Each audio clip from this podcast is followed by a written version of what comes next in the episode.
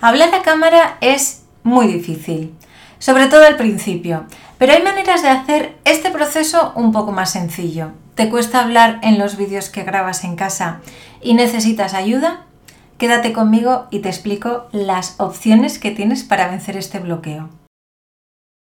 Antes de empezar, me presento por si aún no me conoces, soy Amalia de Gonzalo, fotógrafa y asesora de imagen y mi objetivo es ayudarte a crear los vídeos para tu marca personal y a definir un estilo único con tu imagen. Todos los domingos puedes escucharme en el podcast Vestida para ganar o ver aquí consejos sobre cómo mejorar tu imagen frente a la cámara y en tu día a día. Si te interesan estos vídeos, suscríbete al canal y haz clic en la campana para acceder a mis directos sorpresa. Cuando empecé a grabar los primeros vídeos para mi canal y para mis videoclases, creaba el guion, me lo aprendía de memoria y después lo decía en el vídeo. Al principio me ponía tan nerviosa teniendo todo a punto que cuando empezaba la grabación me había quedado completamente en blanco. El maquillaje se derretía, el peinado se me iba, la luz empezaba a desaparecer, grababa con luz natural y si había terminado la grabación de un vídeo creía que era casi un milagro. De esto hace algunos años ya y recuerdo con mucho cariño aquellas jornadas maratonianas de grabación y de memorización. Pero no merecían el esfuerzo porque si tenía que grabar varios vídeos a la semana me eternizaban el proceso. Así es que decidí tomar medidas. A día de hoy todos mis vídeos los grabo de manera improvisada con un pequeño guion, pero si estás empezando con tu marca personal y aún no tienes tablas y confianza suficiente, puedes optar por otras opciones. Si te parece, vamos a verlas aquí. Improvisación. ¿Qué es la improvisación? Se trata de hablar de un tema en concreto que sin un texto preestablecido se puede contar con un pequeño guion o una escaleta de los temas a tratar sobre ello. ¿Y cuál es el proceso para grabar un vídeo improvisado? Primero, has de tener el guion cerca de ti e irlo revisando durante la grabación. Si estás grabando, puedes ir haciendo cortes entre tema y tema para poder tratar todos los puntos del guion. Si estás haciendo un directo improvisado, puedes poner la escaleta con los diferentes temas a tratar a la altura de tus ojos cerca de la cámara para poder mirar sin que se note mucho que estás mirando un papel. ¿Cómo preparar mi improvisación el día de la grabación?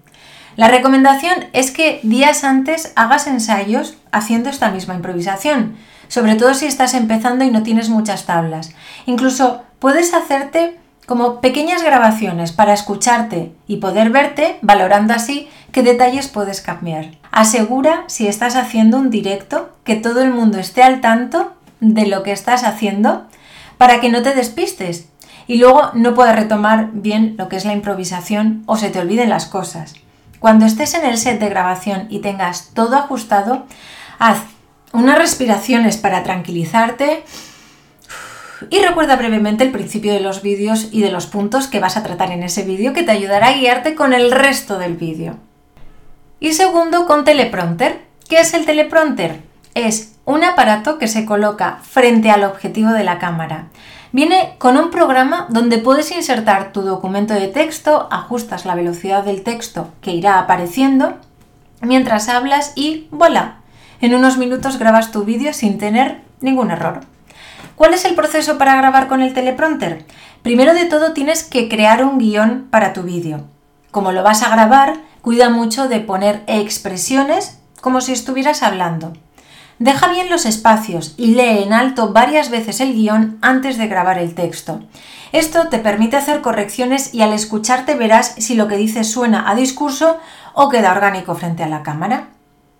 ¿Cómo preparo el teleprompter el día de la grabación?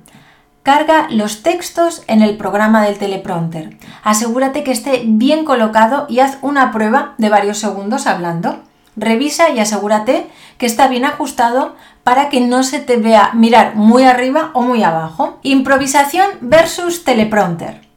La naturalidad de la improvisación no tiene que ver nada con los vídeos grabados con teleprompter, pero si ajustas los textos bien, puede que no se te note.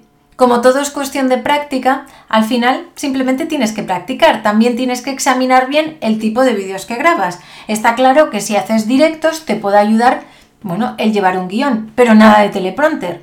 Mi recomendación es que para directos o vídeos con consejos mucho más personales tengas un guion sobre los temas a tratar e improvisar. En cambio, para presentaciones sobre ti o tus productos, así como para videoformaciones, ahí sí te ayudes de tu teleprompter para asegurar un mensaje mucho más consistente y más directo.